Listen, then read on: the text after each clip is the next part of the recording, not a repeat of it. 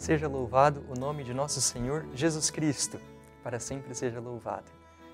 Meu querido irmão, minha querida irmã, eu sou o diácono William Maia e com alegria a gente começa agora este nosso programa Verbum, a Palavra de Deus, da nossa Diocese de Santo André. Programa este que é transmitido tanto pela TV Mais, por podcasts, mas também por rádios e mídias sociais da nossa Diocese de Santo André.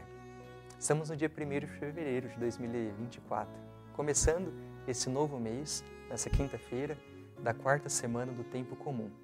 Acompanhando na liturgia diária, como quem é habituado já a ler todos os dias o Evangelho do dia, o Evangelho de São Marcos. Hoje nós também celebramos a memória de São Brás, esse famoso bispo do século IV, que até hoje é, chama a atenção da gente pela bênção da garganta. E também celebramos o dia de Santo Oscar. Atenção, hein? não é aquele Oscar nosso aqui da América Latina, bispo do século passado, mas é um outro grande bispo também da igreja, missionário do norte da Europa, do século IX. Mas convido você então a pegar aí a palavra de Deus, pegar sua liturgia e acompanhar comigo esse trecho do Evangelho de São Marcos, capítulo 6, versículos do 7 a 13. Naquele tempo, Jesus chamou os doze e começou a enviá-los, dois a dois, dando-lhes poder sobre os espíritos impuros. Recomendou-lhes que não levassem nada para o caminho, a não ser um cajado, nem pão, nem sacola, nem dinheiro na cintura. Mandou que andassem de sandálias e que não levassem duas túnicas. E Jesus disse ainda: Quando entrardes numa casa, ficai ali até a vossa partida. Se em algum lugar não vos receberem nem quiserem vos escutar, quando sairdes, sacudi a poeira dos pés como testemunho contra eles. Então os doze partiram e pregaram que todos se convertessem. Expulsavam muitos demônios e curavam numerosos doentes, ungindo-os com óleo. Irmãos, esta é palavra da salvação. Glória a vós, Senhor. Seguimos, como eu dizia, essa nossa meditação diária do Evangelho de São Marcos dando continuidade ao capítulo 6 que nós começamos a ler ontem. Aqui nós vemos que a missão dos doze é caracterizada pela pobreza. Essa, esse envio missionário de Jesus é caracteristicamente pobre. A pobreza aqui dos doze, que partem sem levar muitas coisas, sem bugiganga, sem coisas desnecessárias, é sinal da total dependência que eles tinham a Jesus que os manda e à mensagem que é pregada. Eles não só pregam o reino dos céus, que é para os pobres de coração, mas eles vão pobremente pregar o reino de Deus, confiando-se totalmente a Deus que os enviava.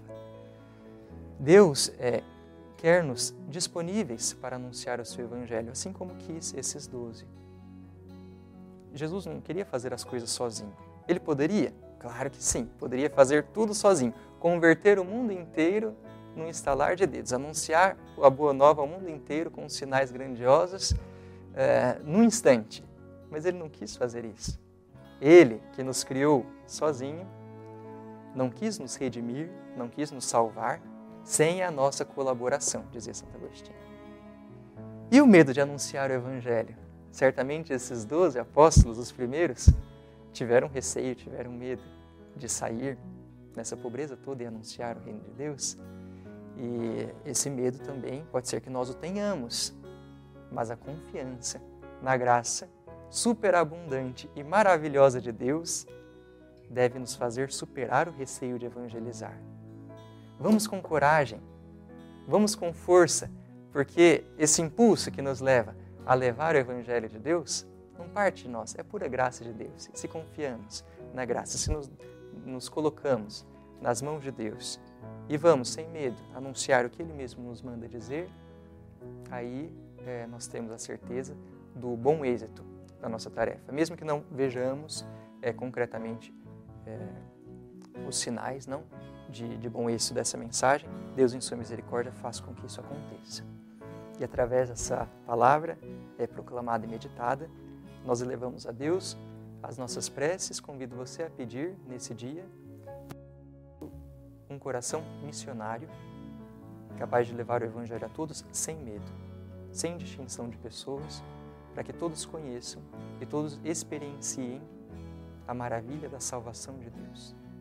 E com alegria transmito a vocês a bênção. O Senhor esteja convosco, Ele está no meio de nós. Desça sobre vós e permaneça a bênção do Deus Todo-Poderoso, o Pai, e Filho e Espírito Santo. Amém. Obrigado a você, telespectador, que nos acompanhou. É, fiquem com Deus, Nossa Senhora e até mais.